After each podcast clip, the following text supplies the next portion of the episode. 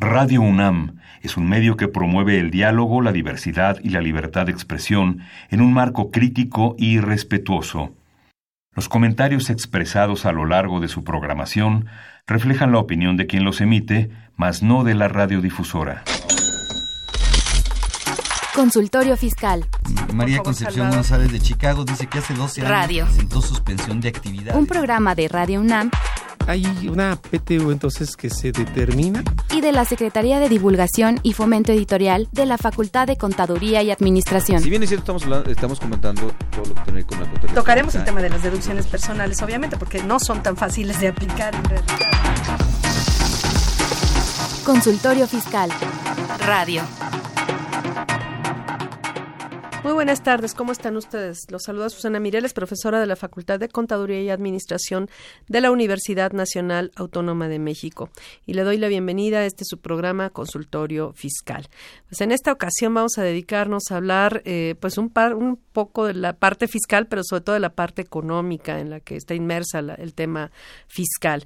Y pues para tratar este tema eh, nos acompaña en la mesa un eh, colaborador constante, con continuo y de, de siempre a, divers- a través de diversas cápsulas nos va orientando para entender todo este tema de lo económico, el maestro José Silvestre Méndez Morales. Bienvenido, maestro, nuevamente. Gracias por estar con nosotros. Gracias por la invitación. Él es licenciado en Economía por la Facultad de, Economía de la UNAM, es maestro en Administración de Organizaciones por nuestra facultad, la Facultad de Contaduría, jefe de la División de Investigación de nuestra facultad y catedrático a nivel eh, licenciatura, posgrado también este, de, la, de nuestra facultad. Eh, les recordamos que este es un programa grabado, eh, se, está se está grabando eh, pues a finales del mes de octubre, por lo tanto estamos eh, partiendo desde el escenario que está presente en este, a estas alturas del año. Y eh, por lo tanto no puede usted comunicarse para hacernos preguntas ni observaciones dado que se está se está grabando. El, eh, de todas formas se puede mantener en contacto con nosotros a través de Twitter a través de nuestras redes sociales en la dirección arroba con su fiscal. Cualquier pregunta o duda inquietud que tenga puede hacérnosla llegar a través de esa vía y pues bueno, el tema fiscal no lo podemos evitar ninguno de nosotros, dado que todos estamos prácticamente obligados al pago de los impuestos, así es que seguramente le va a interesar la siguiente información. Continúe con nosotros después de la siguiente cápsula. Consultorio Fiscal. Radio.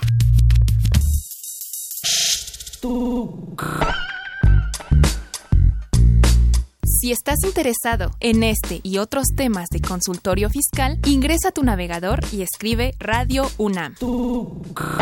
En la página principal, da un clic en 860 de AM, que se encuentra en la parte superior derecha. O si lo prefieres, da un clic en Programación AM y selecciona Consultorio Fiscal Radio, donde podrás acceder a nuestro contenido seleccionado.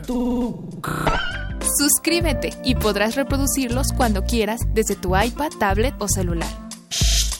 Síguenos por Twitter.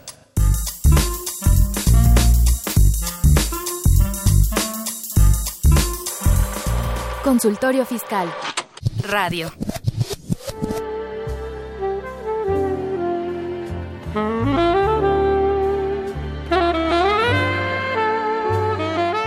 Bésame despacito. Que dure como un juicio fiscal.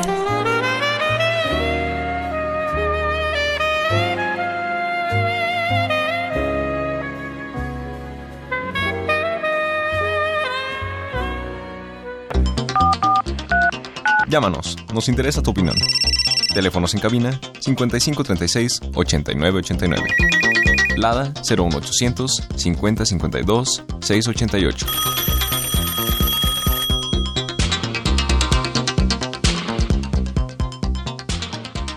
Ahora sí estamos de regreso y sin mayor preámbulo, maestro, si le parece, iniciamos. Claro que sí. Pues, ¿qué le parece si primero, antes de hablar del 2019, hablamos del 2018? ¿Cómo ve usted el, el, eh, ya en perspectiva, claro, con las aclaraciones que acabamos de hacer?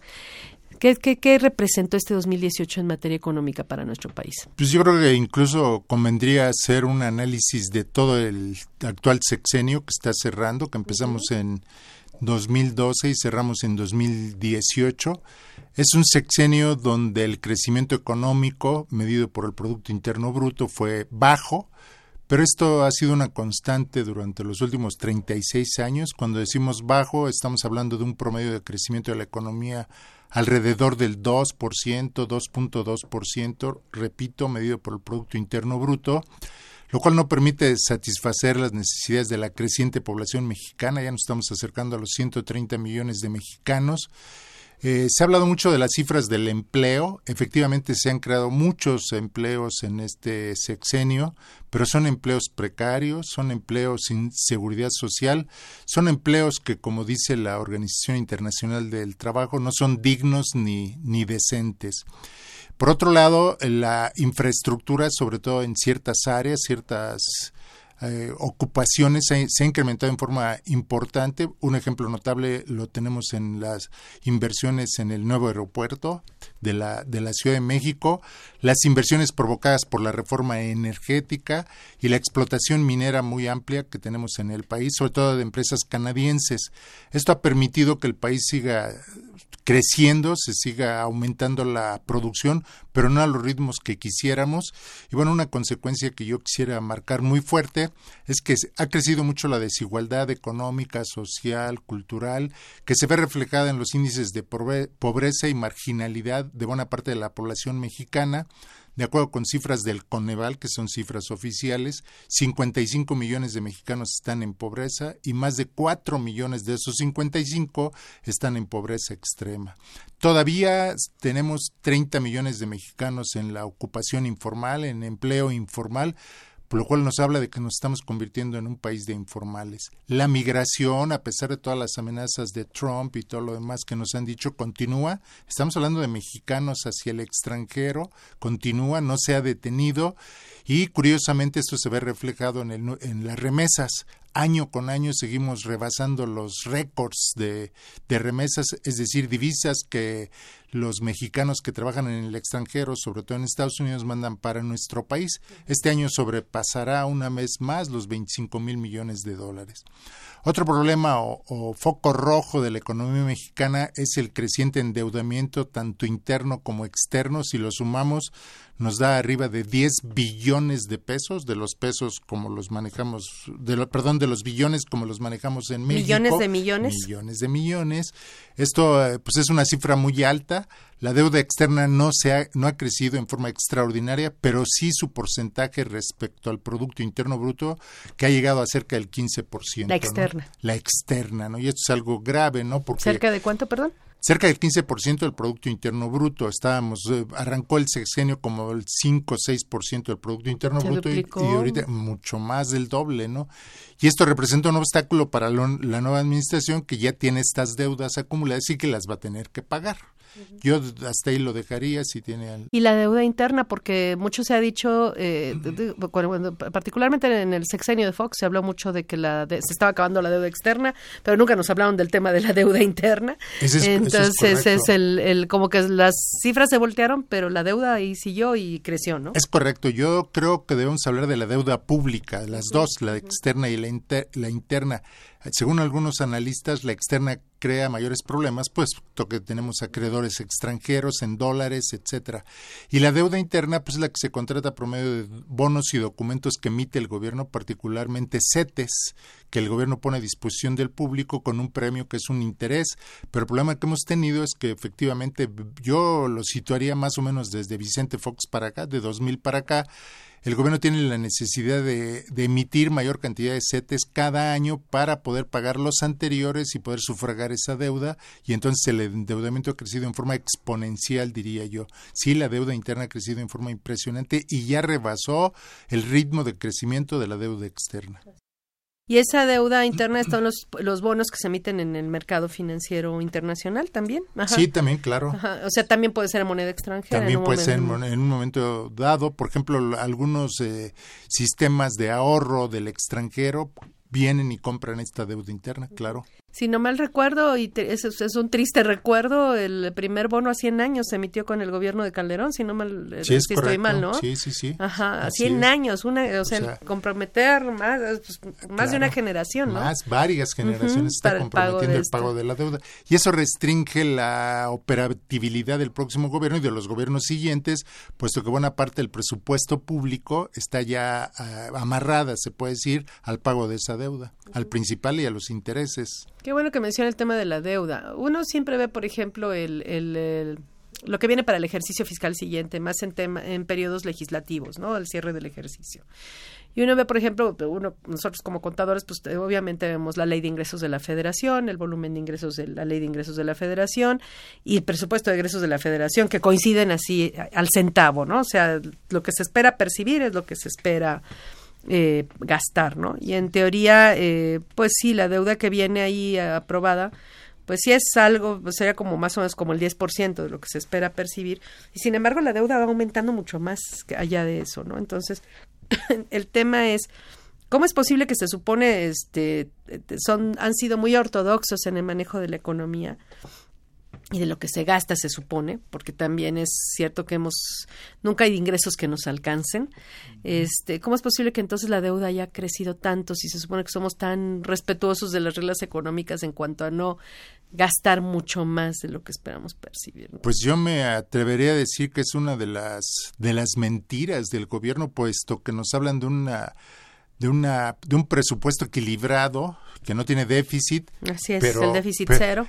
Pero lo chistoso es que nos dicen antes del pago de los intereses de la deuda.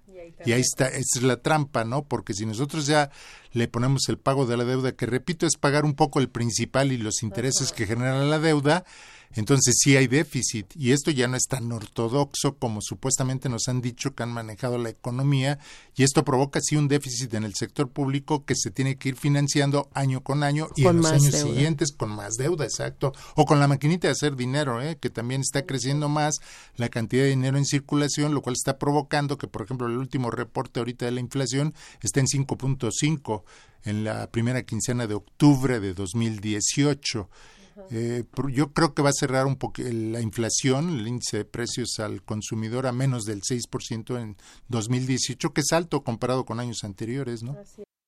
Y, bueno, yo digo, nosotros le decía, yo hemos analizado la ley de ingresos por lo que es lo que nos, nos toca ver año con año cuando nos hablamos de las reformas fiscales.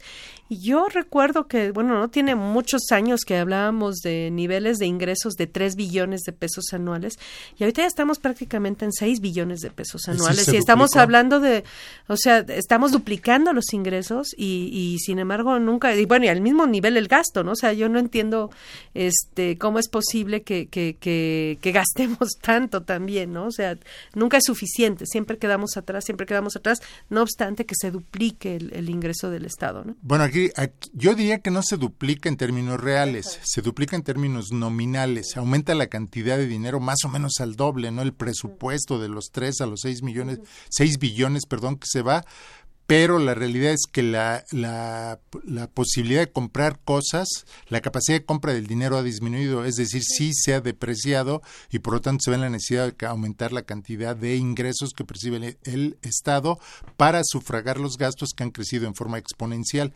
Y ahí es donde entonces se discute si, real, si es real la inflación que aplicamos nosotros internamente, ¿no? Porque nuestra inflación está casi estática como el crecimiento. Bueno, el último año no tanto. En 2017 la inflación sí se les disparó, sí se les disparó en relación con lo que tenían este proyectado.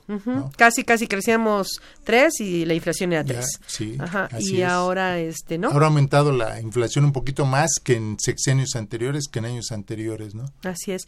Eh, bueno, de la transición de este cambio de gobierno de lo más, eh, de lo que generó más eh, dudas, comentarios, este, controversias, fue una afirmación del presidente electo en el sentido de que que ahorita a estas alturas, cuando este programa se transmita, ya será nuestro presidente, pero es una, una, una eh, afirmación de decir que el, estado, el, país estaba en bancarrota. ¿Qué tanto es cierto que el país está en bancarrota? Porque digo, todos estos escenarios pues, son preocupantes, pobreza, de, de deuda, etcétera. ¿Qué tan reales eh, o qué tan cercano o qué tan lejano estamos de esa afirmación? Sí, yo, yo eh, grabé dos programas en eso que usted decía de, los, de las capsulitas en las cuales yo participo en el programa, que se tituló esta sección en déficit. Dos programas grabé para afirmar que nuestro país sí está en bancarrota de acuerdo a lo que nosotros podríamos plantear como datos duros, como dicen ahora. Si nosotros partimos de la definición de bancarrota, la banca que se rompe, el hecho de no poder pagar las deudas, y nosotros afirmamos, mi afirmación, perdón, para no decir nosotros, sino yo afirmo que la principal deuda de un gobierno es con sus habitantes, con la sociedad a la cual debe servir, sí hay muchas deudas con la sociedad, ¿no? Podemos hablar, yo puedo repetir, los 30 millones de mexicanos que están en la informalidad, hay una deuda que no se les ha pagado. Esto significa que la economía mexicana no ha sido capaz de generar el suficiente crecimiento para poder captar a toda la gente que solicita empleo y muchos de ellos se ven obligados a emigrar otros deudores. les debemos también a todos los que han salido del país. Nadie se va porque quiere del país. Nadie se va a sufrir penurias y una serie de problemas a otro lado si se puede quedar en su país. Pero como no pueden trabajar aquí, se van a buscar otros lados. Los que se van al crimen organizado, los delincuentes, que al no encontrar trabajo, pues se van a todo eso. A todos los jóvenes que no les hemos permitido la oportunidad de estudiar y no tienen ocupación, los famosos ninis, que es una cosa muy despreciativa que se les dice, pero le debemos muchísimo a ellos, a los pueblos indígenas, a los ancianos, a la gente que precariamente le alcanza para sobrevivir, a los que ganan de uno a tres salarios mínimos, en fin, deudas son muchas, para no hablar de los problemas de la violencia y de la guerra contra el narcotráfico y todas las secuelas negativas, tanto los asesinatos como los desaparecidos y todos los familiares de ellos. Es decir, el gobierno sí tiene una gran deuda con muchísimos mexicanos y en ese sentido el país sí está en bancarrota y es necesario reconstruirlo.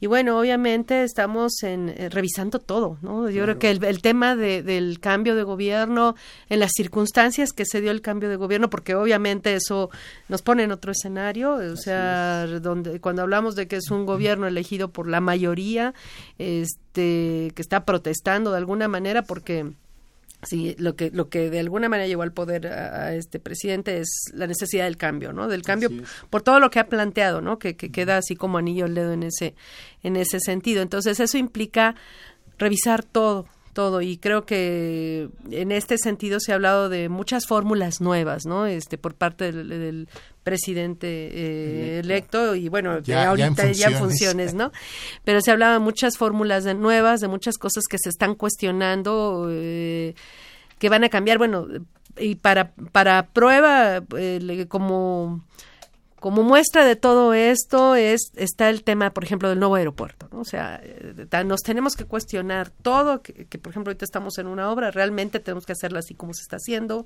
o no se está haciendo, etcétera, ¿no? Entonces todos estos eh, estos este cambios, realmente usted eh, cree en cuanto a los planes que se han presentado por el actual gobierno que apenas está iniciando funciones se ha hablado pues desde cambios en tasas, este, zonas especiales para el pago de los impuestos, el, cancelación de proyectos o por lo menos revisión de los mismos, revisión de contratos en la materia energética, Incluso se ha hablado de un tema, por ejemplo, de la confianza, ¿no? Al, contribuyente o al, gobernado, ¿no? El tema de, retomar cosas tan, pues a lo mejor un tanto filosóficas, que puedan somar filosóficas o hasta románticas, podría considerarlo alguien, pero que vamos, eh, eh, ya que uno se pone a pensar, pues sí, sí hace falta, ¿no? O sea, sí hace falta partir de cambio, un cambio de filosofía, ¿no? En, eh, desde ahí tendríamos que irnos. Partiendo del escenario en el que estamos y con los planes que se han presentado y las, los proyectos que se están, este, se han discutido en un periodo, largo periodo de transición, ¿no? que creo que a todos se nos ha hecho bastante largo el periodo de transición. Este, ¿Cómo ve usted eh, los, los, eh, las respuestas del actual del gobierno en funciones y del nuevo Congreso, que también ese es otro, un tema muy, muy importante, ese es otro escenario totalmente diferente? ¿Cómo ve las respuestas que está generando este nuevo gobierno en funciones y este nuevo Congreso a la problemática que, que, que, haya, que ha expuesto ya de manera tan amplia, ¿no? Bueno, en primer lugar, creo que fue muy amplio lo que se está comentando. Sí quiero decir que yo sí creo que las votaciones del primero de julio fueron un rechazo a toda la forma de dirigir el país, de administrar el país y que eh, por eso la gente votó por el cambio, ¿no? Por un por un nuevo modelo de desarrollo de país, por una nueva reestructuración del país. Si el país está en bancarrota, creo que vale la pena reconstruirlo. Eh, eh, como usted comentaba, el aeropuerto es un buen ejemplo de eso. Eh, pero nadie criticaba eso. Ahora hay muchas críticas. Esta es la primera vez que al presidente, antes de que entre en funciones, ya se le critica desde antes por prácticamente todo. Y yo les digo, no se apuren, porque tenemos seis años para criticarlos, ¿no? Y pues tenemos este programa, por ejemplo, donde siempre hemos sido muy críticos con los gobiernos en función de los resultados que nos van arrojando. Pero una de las cosas que yo estoy de acuerdo con el nuevo gobierno es que se van a acabar las economías de los privilegiados. Se va a acabar con la conducción del país con una economía de privilegio, porque por, yo diría mucho, muchas cosas, ¿no?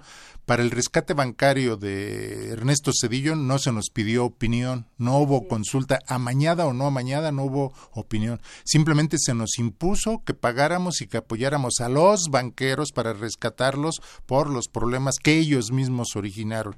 Y así podríamos seguir con muchas otras cosas, ¿no? Así es, todavía lo seguimos pagando. Eh, el otro es el aeropuerto, un grupo de, eh, de empresarios eh, se juntan con el presidente de la República, deciden crear un aeropuerto con ciertas características para hacer negocios, obviamente, y no lo consultan con nadie. Ahora que el nuevo presidente eh, hace la consulta, lo criticamos por todo. Y bueno, yo creo que esto de consultar, independientemente de la forma que se haga, que vamos a criticar también eso, me parece que es sano, ¿no? Es sano que a la gente se le pregunte qué es lo que quiere en sus comunidades y demás, y entonces creo que se van a acabar las economías del privilegio de los de unos cuantos de élite. Yo yo les diría, este demos del beneficio de las dudas vamos criticándolo en función de lo que ofreció y en función de los resultados que se van dando. No van a desaparecer todos los males de la noche a la mañana, démosle oportunidad que entre en funciones, que empiece a trabajar, que empiece a dar resultados, que cambien las políticas económicas, que cambien las políticas públicas en general, que sean beneficio de todos. Pero me alienta mucho una de sus primeras eh, afirmaciones de primero los pobres, ¿no? Eh, mencionas algo muy importante y algo que fue pues eh, emblemático en este sexenio que concluyó eh, con el gobierno de Enrique Peña Nieto. Precisamente uno de los temas de, las, de los efectos que tuvieron las reformas estructurales fue el caso de que, de que las reformas prevalecían, particularmente la energética, tenían una mayor importancia que las comunidades. O sea, de alguna manera, si se encontraba petróleo en una comunidad y el pueblo era muy importante esa zona, porque lo mejor era muy importante para su región, para sus costumbres, eso quedaba en segundo plano porque prevalecía la explotación, el interés económico, ¿no? Por el interés de las comunidades. De hecho, eso quedó plasmado a nivel constitucional, ¿no? Entonces, el, el, tema del aeropuerto precisamente en ese sentido de alguna forma da marcha atrás este porque hay grupos, comunidades este, que, que viven en torno al, aeropuerto que siempre han dicho que pues sus tierras este, se, ven afectadas por la falta del agua, por la falta de tierras, etcétera, que va a cambiar su vida en ese, en ese sentido. Entonces, eso sería, o digo, por la fecha en que estamos haciendo este programa, que todavía no sabemos este, en qué va a terminar todo esto, ¿no?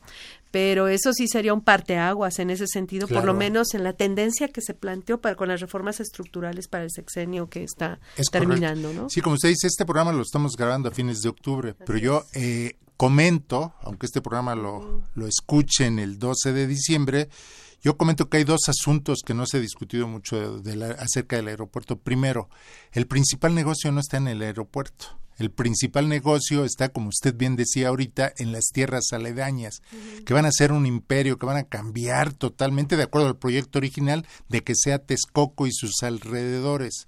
Es decir, una zona donde vamos a ver grandes edificios, grandes hoteles, zonas turísticas, etcétera, que no era esta la visión y la, la, característica de esos lugares que son tierras ancestrales dedicadas al cultivo, a la ganadería, a otros usos y costumbres de los pueblos originarios, que ese es lo que está destruyendo, pero ahí hay un gran negocio para estos empresarios.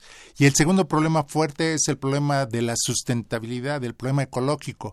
Este país, esta, este país, esta ciudad de México en especial, siempre ha tenido problemas de agua. Entonces estamos clausurando, estamos negando posibilidades de desarrollo de este tipo porque la afectación ecológica es muy grande y nadie nos ha presentado hasta este momento, repito, hasta el día de la grabación del programa, eh, los resultados del impacto ambiental. Nadie nos ha hablado de que ese proyecto del nuevo aeropuerto de Texcoco, cuál es el impacto ambiental de seguir construyendo allí el aeropuerto. Entonces, son zonas de privilegio, como decíamos anteriormente. Usted señalaba la cuestión energética, pero también para las mineras. Muchos pueblos originarios han sido desplazados de sus tierras porque hay riqueza minera y es, es primordial, es prioritario para el gobierno y para los empresarios invertir ahí, obtener ganancias, desplazando a los pueblos con todos sus usos y costumbres. Que eso no nos lo preguntaba. Bueno, en teoría hubo, una, hubo una, o sea, hubo un congreso que, que votó por eso. Ahí, yo le quisiera eh, lo siguiente, acordémonos que una de las primeras cosas que hizo este presidente negociado es que el día 2 de septiembre de 2012, es decir, un día después de toma de posición, firmó el pacto por México con los principales dirigentes de los principales partidos políticos del país. Lo que a mí me parece es que a seis años de eso, yo puedo decir que fue un pacto de impunidad, de negocios, de privilegios, de cambiarse beneficios.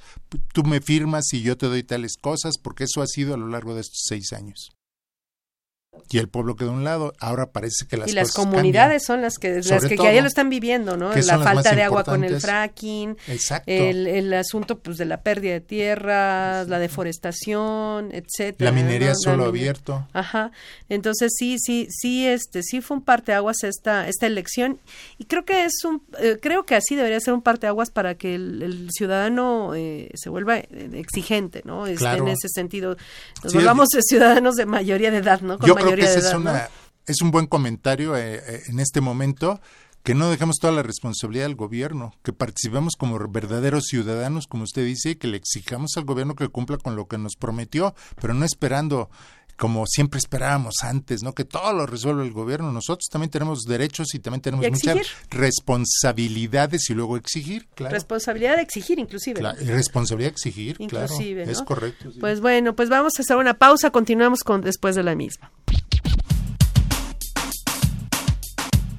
Consultorio Fiscal Radio.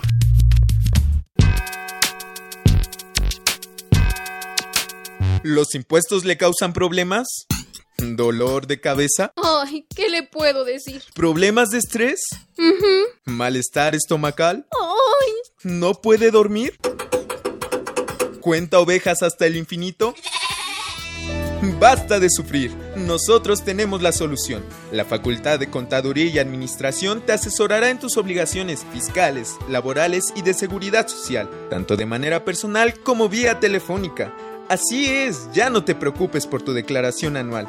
El Departamento de Asesoría Fiscal Gratuita, que se encuentra en la División de Estudios de Posgrado, te ayudarán en lo que necesites. ¡Oh, qué bien! ¿Y qué tengo que hacer? Solo tienes que llamar al 5550 7998.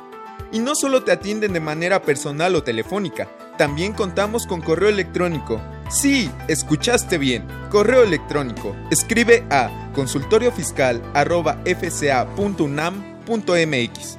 Con toda la ayuda que tendrás por parte de asesoría fiscal gratuita, tus malestares se irán al...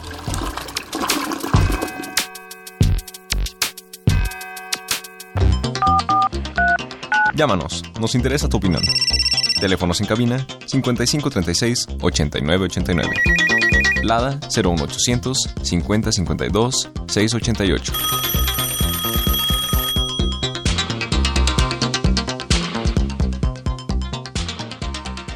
Pues estamos de regreso. La verdad es que sí, el sexenio anterior fue un parteaguas en el tema de los derechos de las comunidades y el cambio que hubo en ese, en ese sentido.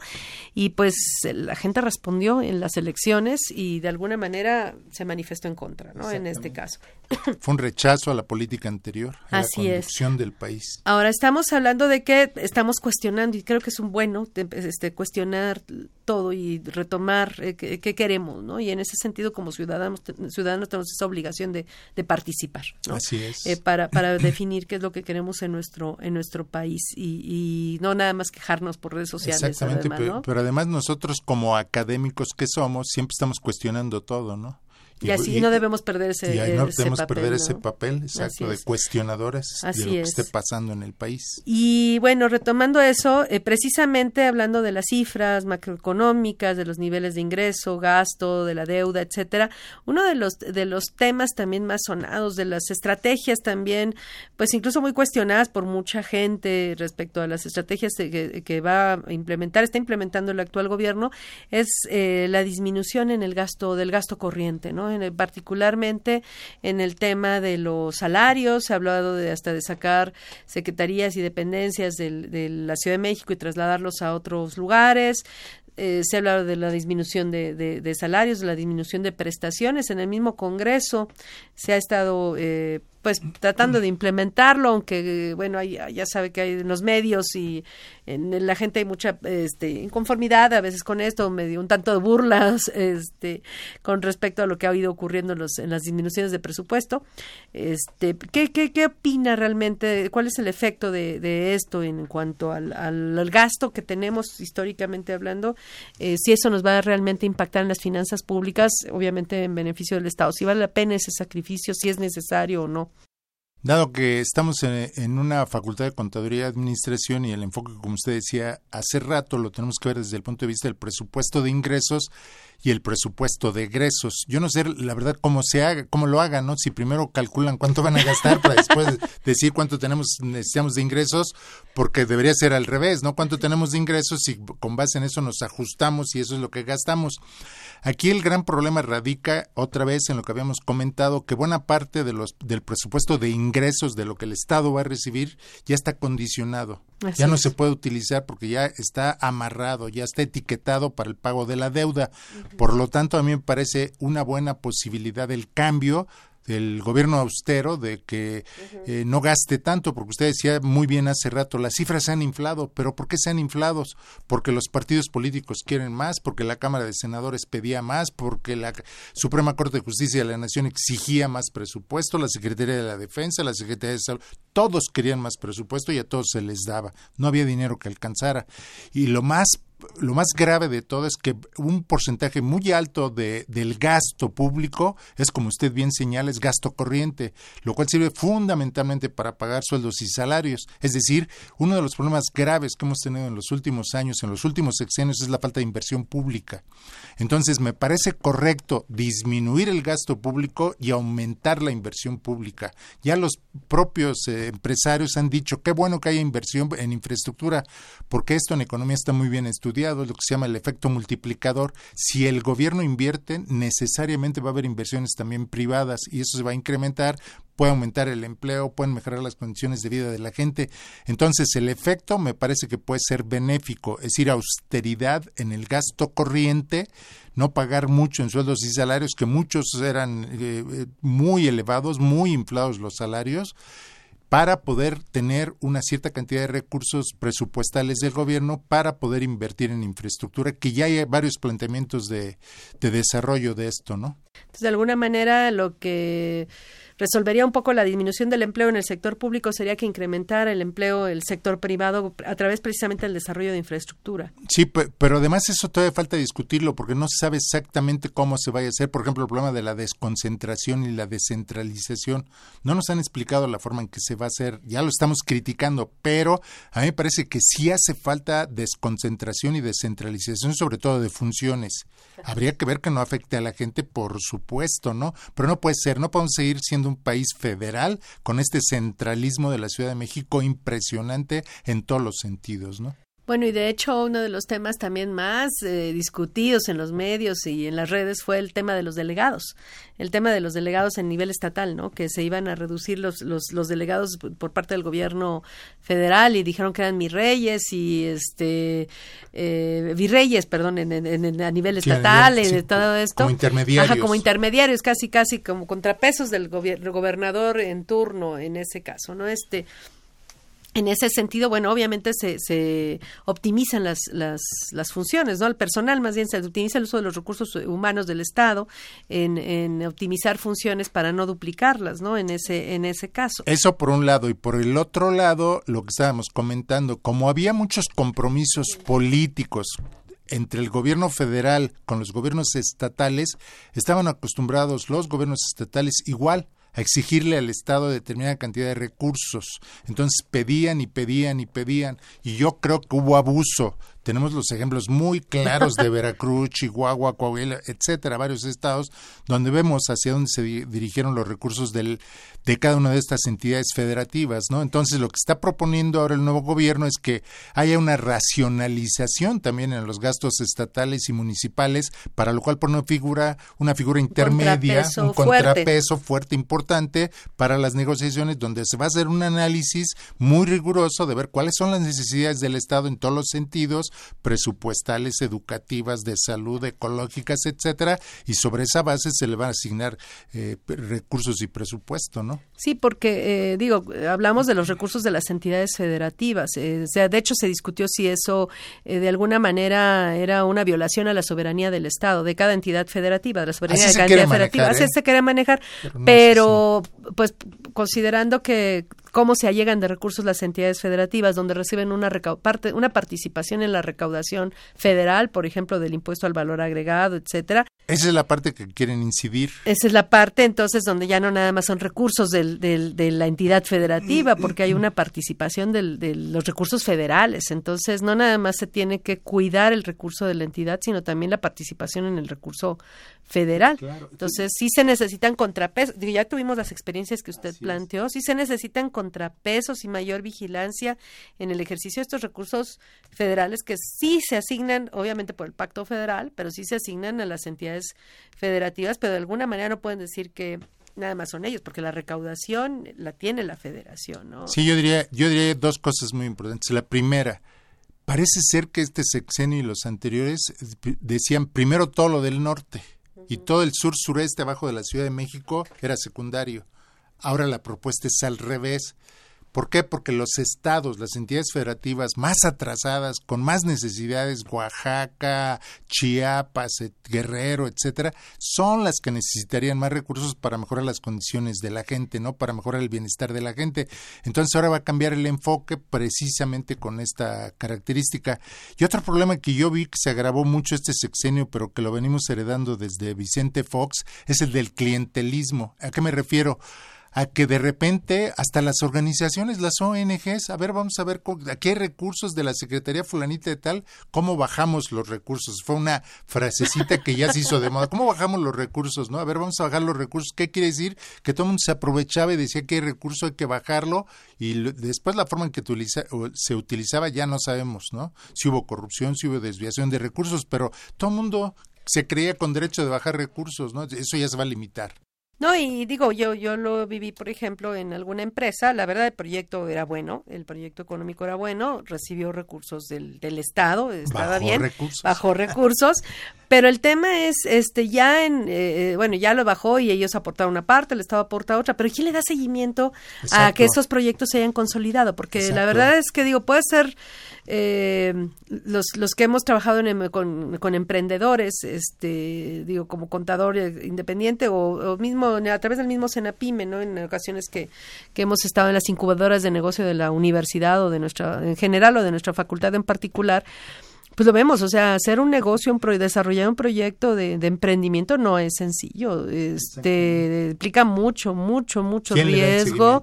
¿Quién le da seguimiento entonces a que realmente eh, la aportación que hizo del Estado de esos recursos al, sector privado se hayan, hayan generado un caso de éxito, ¿no? Porque realmente se quedaba como que nada más en el principio y ya, y hasta ahí nadie vio, ¿no? Entonces ya no vio qué pasó, si realmente se consolidó, valió la pena o no, ¿no? Bueno, pero pues es, es son temas muy, muy importantes es esto de los de la forma en que se han asignado los recursos, pero pues no, tenemos mucho mucha tela de donde cortar, maestro, pero vamos a continuar después de esta pausa. Claro que sí. Consultorio Fiscal Radio.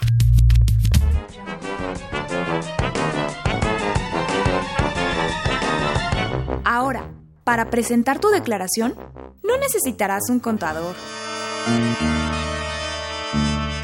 necesitarás 2, 3, 4, 5, 7.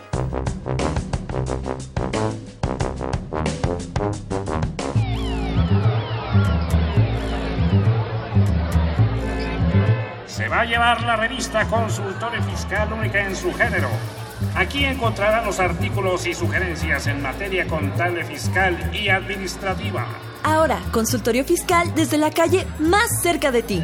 Esta es su información caliente, señor, señora. Con más de 26 años de publicar artículos, noticias fiscales y opiniones de especialistas. Es útil para el empresario, el contador, el administrador persona física, usted. Sí, usted de camisa blanca y corbata rayas, acérquese. En ella encontrarás todo lo de SAT, IVA, ISR, Infonavit, prestaciones, testamentos, contabilidad electrónica, ley aduanera, medios de defensa, lavado de dinero, pensiones IMSS, ISTE, aguinaldos y miscelánea fiscal, entre otros temas. La tenemos en verde, rojo, amarillo, azul, naranja.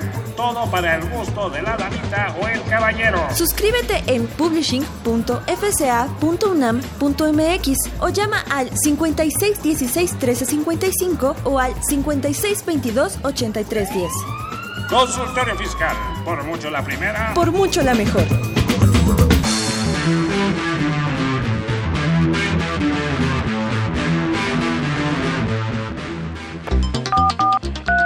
Llámanos, nos interesa tu opinión. Teléfonos en cabina 5536 8989. Lada 01800 5052 688.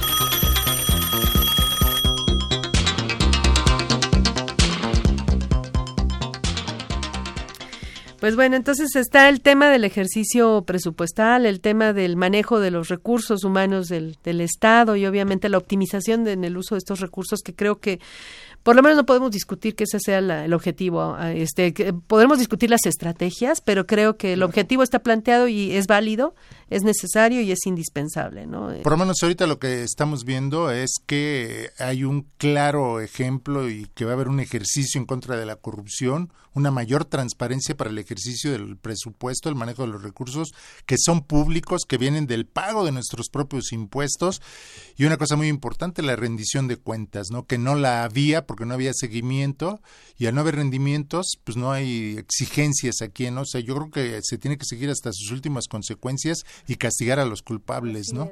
Fíjese, de hecho, bueno, en este sexenio que termina, de las cosas que se hicieron fue lo de la parte de la contabilidad gubernamental, ¿no? O sea, se, creo que sí se mejoró en la parte de contabilidad gubernamental, de cómo estábamos a cómo terminamos, pero obviamente sí falta más fiscalización para el ejercicio presupuestal a nivel federal y a nivel estatal, ¿no? En ese caso.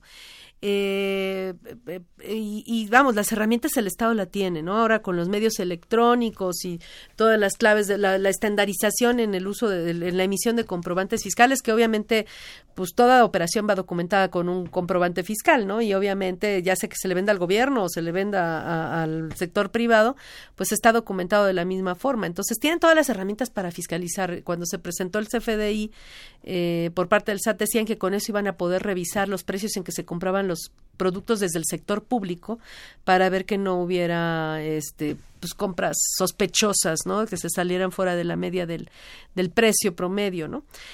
Vamos a ver si eso es cierto, las herramientas ya están ahí, entonces tienen que hacer esos ejercicios de fiscalización, ¿no? Pero hay que recordar que las herramientas las manejan los humanos.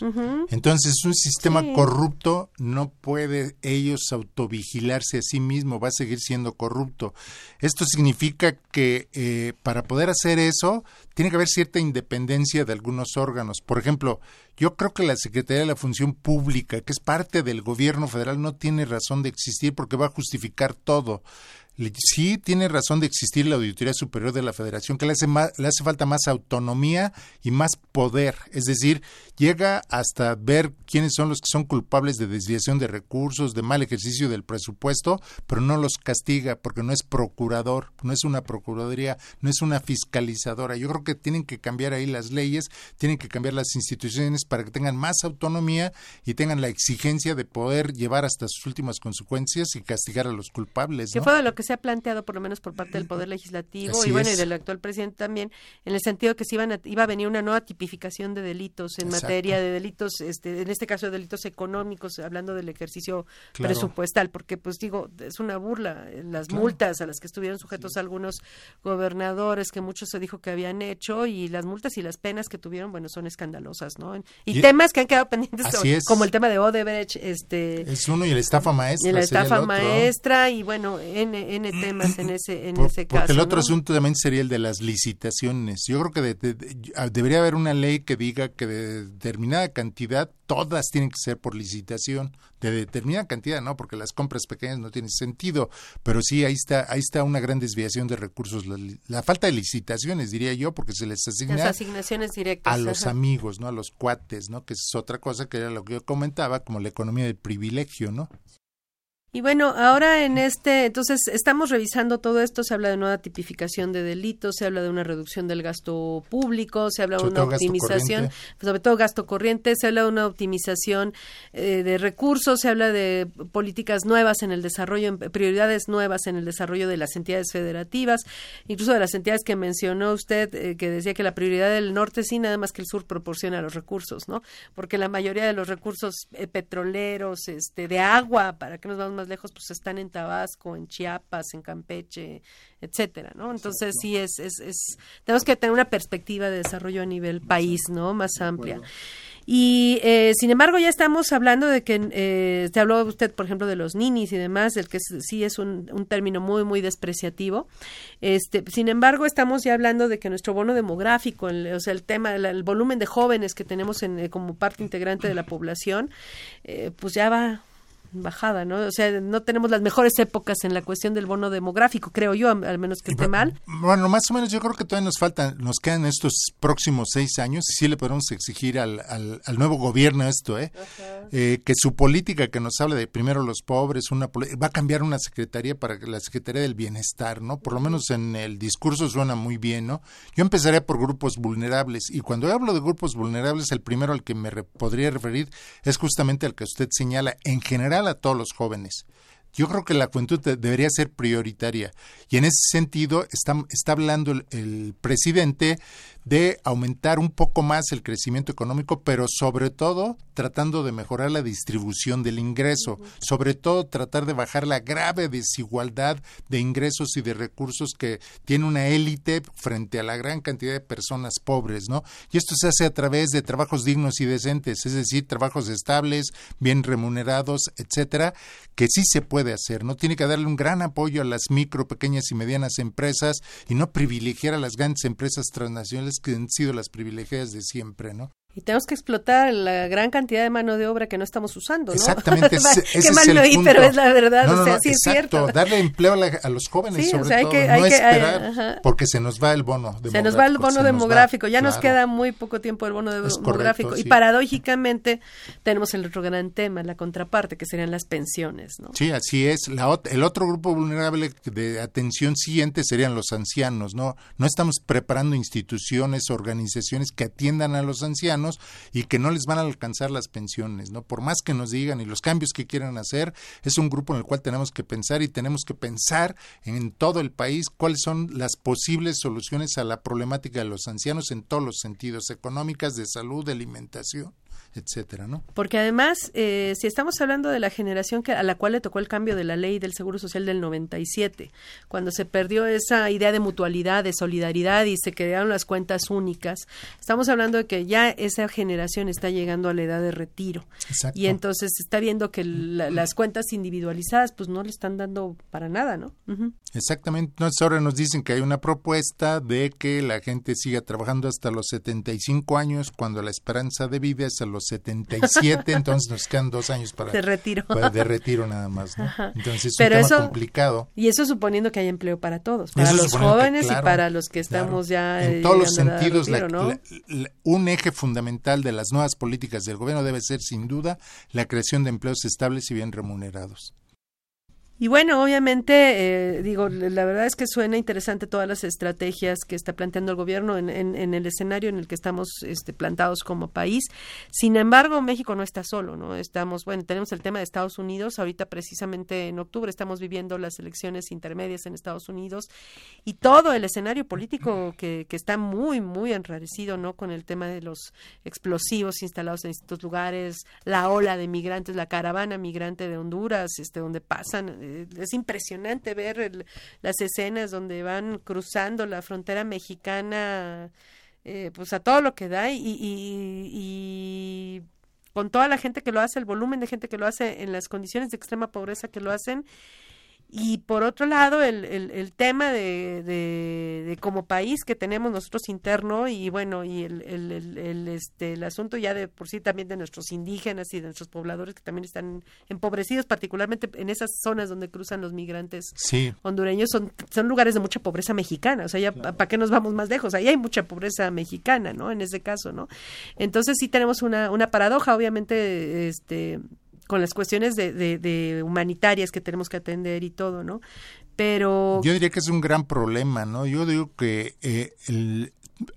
Bueno, yo primero diría que necesitamos otro programa para ver toda la parte de la influencia del sector externo, sí, ¿no? Sí, sí, pero sí, pero sí. podemos apuntar algunas cositas. Primero, el sistema capitalista es único a nivel mundial. Nosotros formamos parte de ese sistema capitalista. Centroamérica también, con toda su problemática, que parece ser que está están más fregados que nosotros, por decirlo de, de esta forma, ¿no? Y también Pero tienen unas cantidades, un enorme escenario de corrupción también. Y sobre todo corrupción. Ajá. Pero el otro asunto es que nosotros como país dependemos en forma muy importante de Estados Unidos, ¿no? Entonces, cuando nosotros eh, hagamos un análisis de cómo podemos resolver nuestros problemas, cómo mejorar, podemos mejorar las condiciones de vida de los mexicanos, debemos tomar en cuenta esta grave dependencia con Estados Unidos, ¿no? Todo el mundo, antes no queríamos el Tratado de Libre Comercio. Después nos espantamos porque ya nos los iban a quitar. Ahorita ya está el nuevo, el nuevo este acuerdo internacional entre Canadá, Estados Unidos y México, que es muy desfavorable para México. No lo hemos estudiado a fondo, pero sí hay esta grave dependencia, ¿no?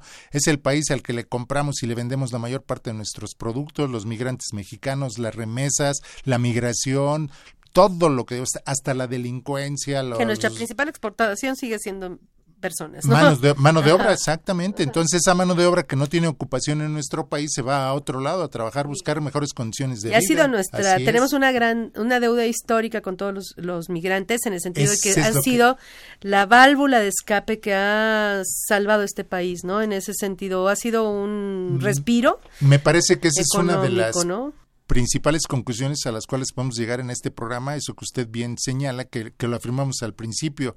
El país sí está en bancarrota porque le tenemos una gran deuda, empezando con esos mexicanos que se la han rifado en otro país para mandar recursos a sus familias de acá y gracias a ellos las familias mexicanas sobreviven. Entonces, primero hay que pagar la deuda a todos los mexicanos y después veremos otras cosas. Sí, es, es, es un tema complejo, el, el tema de los migrantes centroamericanos. Tenemos un gran problema económico nosotros. Obviamente sí tenemos que atender desde el punto de vista humanitario y, y, y obviamente despenalizar eh, o eh, no criticar el, el tema, no, no, no, este, sí, no, no, no, no eh, de- descalificarlos, este, a la gente que migra de un país a otro, porque ob- obviamente implica un gran sacrificio de dejar a su familia Nadie y todo quiere eso. salirse de Nadie quiere país, salirse de su país, además. Y por otro lado, pues no, no, no nos engañemos. Nosotros hemos sobrevivido gracias a eso. Entonces, este, somos los menos calificados para criticar que la gente salga de sus países de origen, con todo lo que, com- que nos complica de verdad el escenario a nosotros, ¿no? En, en- como país, eh, por la situación en que estamos con Estados Unidos, ¿no? tendríamos que quitarnos muchas vestiduras y pensar como seres humanos, ¿no? O sea, el primer enfoque debe ser humanista, ¿no? Están sufriendo todos ellos como han sufrido los mexicanos que se la van a, a jugar a otro país, ¿no? Como ya comentamos. Entonces, un poquito de, de humildad y de manejo de este tipo de circunstancias para, para ponernos en los pies del otro, ¿no? Un poco de empatía, ¿no? Con todos los demás, porque la verdad es que están sufriendo y nadie abandona su país porque quiere, ¿no? familia y todo lo que ello implica, ¿no? Así es. Y, y bueno, obviamente eso implica también un eh, que ne- necesariamente México tiene en ese sentido la necesidad de convertirse, de, de retomar su papel como de liderazgo en, en la región, ¿no? Porque a final de cuentas, digo, se ve obligado, a final de cuentas se ve eh, eh, tiene un impacto directo en, la- en, en México el hecho de que esa región no se desarrolle, entonces obviamente tiene que retomar ese papel de liderazgo, ¿no? Que de hecho ya va- varios discursos de, del presidente López Obrador ya, ya van en ese sentido, ¿no? Incluso manejándolo con, directamente con el presidente de Estados Unidos y con, con- con Canadá, porque no solamente sería, digamos, que la responsabilidad de nuestro país respecto a Centroamérica y más abajo, el Caribe, sino yo diría que sería una cuestión conjunta de Norteamérica Norteamérica, Centroamérica, el Caribe y todo Latinoamérica, ¿no? Es decir, un proyecto de desarrollo que permita que estas comunidades no expulsen mano de obra, tratar de eliminar la corrupción en estos países, que los propios países generen empleos dignos y decentes para que no tengan necesidad de emigrar. Efectivamente es un problema, pero primero tenemos que pensar como seres humanos. Así es. Sí, es un problema que tenemos que participar en la solución porque sí nos afecta de manera directa. Entonces sí, se ha hablado incluso de la asignación de recursos de esos países a México para de alguna manera desarrollar la proyectos de inversión conjuntos de varios en toda la región, en toda la región en ese en ese sentido. Y bueno, obviamente este está cambiando el mundo, ¿no? Están están hay una guerra comercial, China, está Rusia, está Estados Unidos. Sí, obviamente sé que eso es tema de un programa, pero ¿qué escenario así muy general? ¿Cuál es el escenario en el que está México? O sea, está está esta época más o menos en México en el mundo, ¿no? O sea, eh, están los temas de la cuestión comercial a nivel mundial, están los cambios de regímenes como regímenes más totalitarios, más cerrados, México sí tiene complicaciones, está en medio de todo esto. Sí, uno de los buenos principales es la dependencia, el otro es lo que usted señala, la guerra comercial. El tercero, yo diría, son los grandes movimientos financieros que pueden llevar a la especulación. No hemos acabado con, la, con las secuelas de la crisis financiera que se desató a nivel mundial de, a partir de 2008. Todavía te seguimos teniendo. No va a crecer muy rápidamente el mundo. Las cifras y las tasas de crecimiento no van a ser tan altas, pero México tampoco puede crecer tan alto, va a crecer 2.5, 3% será un buen crecimiento para nuestro país el próximo año. Bueno, y nada más por último puntualizar, eh, nos, nos, sí nos asustamos con lo de la eliminación del TLC y bueno, finalmente llegamos a una negociación. Sin embargo, también creo que se abrieron este, otros horizontes, ¿no? Con otros países, este, intercambios económicos que aparentemente también se abren otras puertas comerciales directas de México con otros países. Que sería una respuesta, ¿no? La diversificación, del mercado para no depender de uno solo, que son los Estados Unidos. Así es. Pues bueno, maestro, pues muchas gracias. La verdad es que este le, le, le agradecemos su participación participación, su apoyo generoso para la realización de este programa y nos piden que por favor nos diga su correo electrónico. Este lo está pidiendo el público en este caso. Sí, mi correo electrónico es men3112 arroba yahoo.com.mx. Pues muchas gracias, maestro. Un gusto nuevamente compartir la mesa con usted. Igualmente, buenas tardes. Y los invitamos a que nos sintonicen eh, la siguiente semana con el tema resumen fiscal esta fue una producción de Radio UNAM y de nuestra facultad, la Facultad de Contaduría y Administración, por parte de Radio UNAM, el director general Benito Taibo, por parte de nuestra facultad, el maestro Tomás Humberto Rubio Pérez y el secretario de Divulgación y Fomento Editorial de nuestra facultad, el doctor José Ricardo Méndez Cruz. En los controles, Socorro Montes, es una, en la producción por parte del Departamento de Medios Audiovisuales de la facultad, Nezahualcóyotl Jara, Juan Flandes, Alma Villegas, Tania Linares, Miriam Jiménez, Samantha Gasca y Emanuel Zarco. Gracias por acompañarnos. Consultorio Fiscal. Un programa de Radio UNAM y de la Secretaría de Divulgación y Fomento Editorial de la Facultad de Contaduría y Administración. Consultorio Fiscal Radio.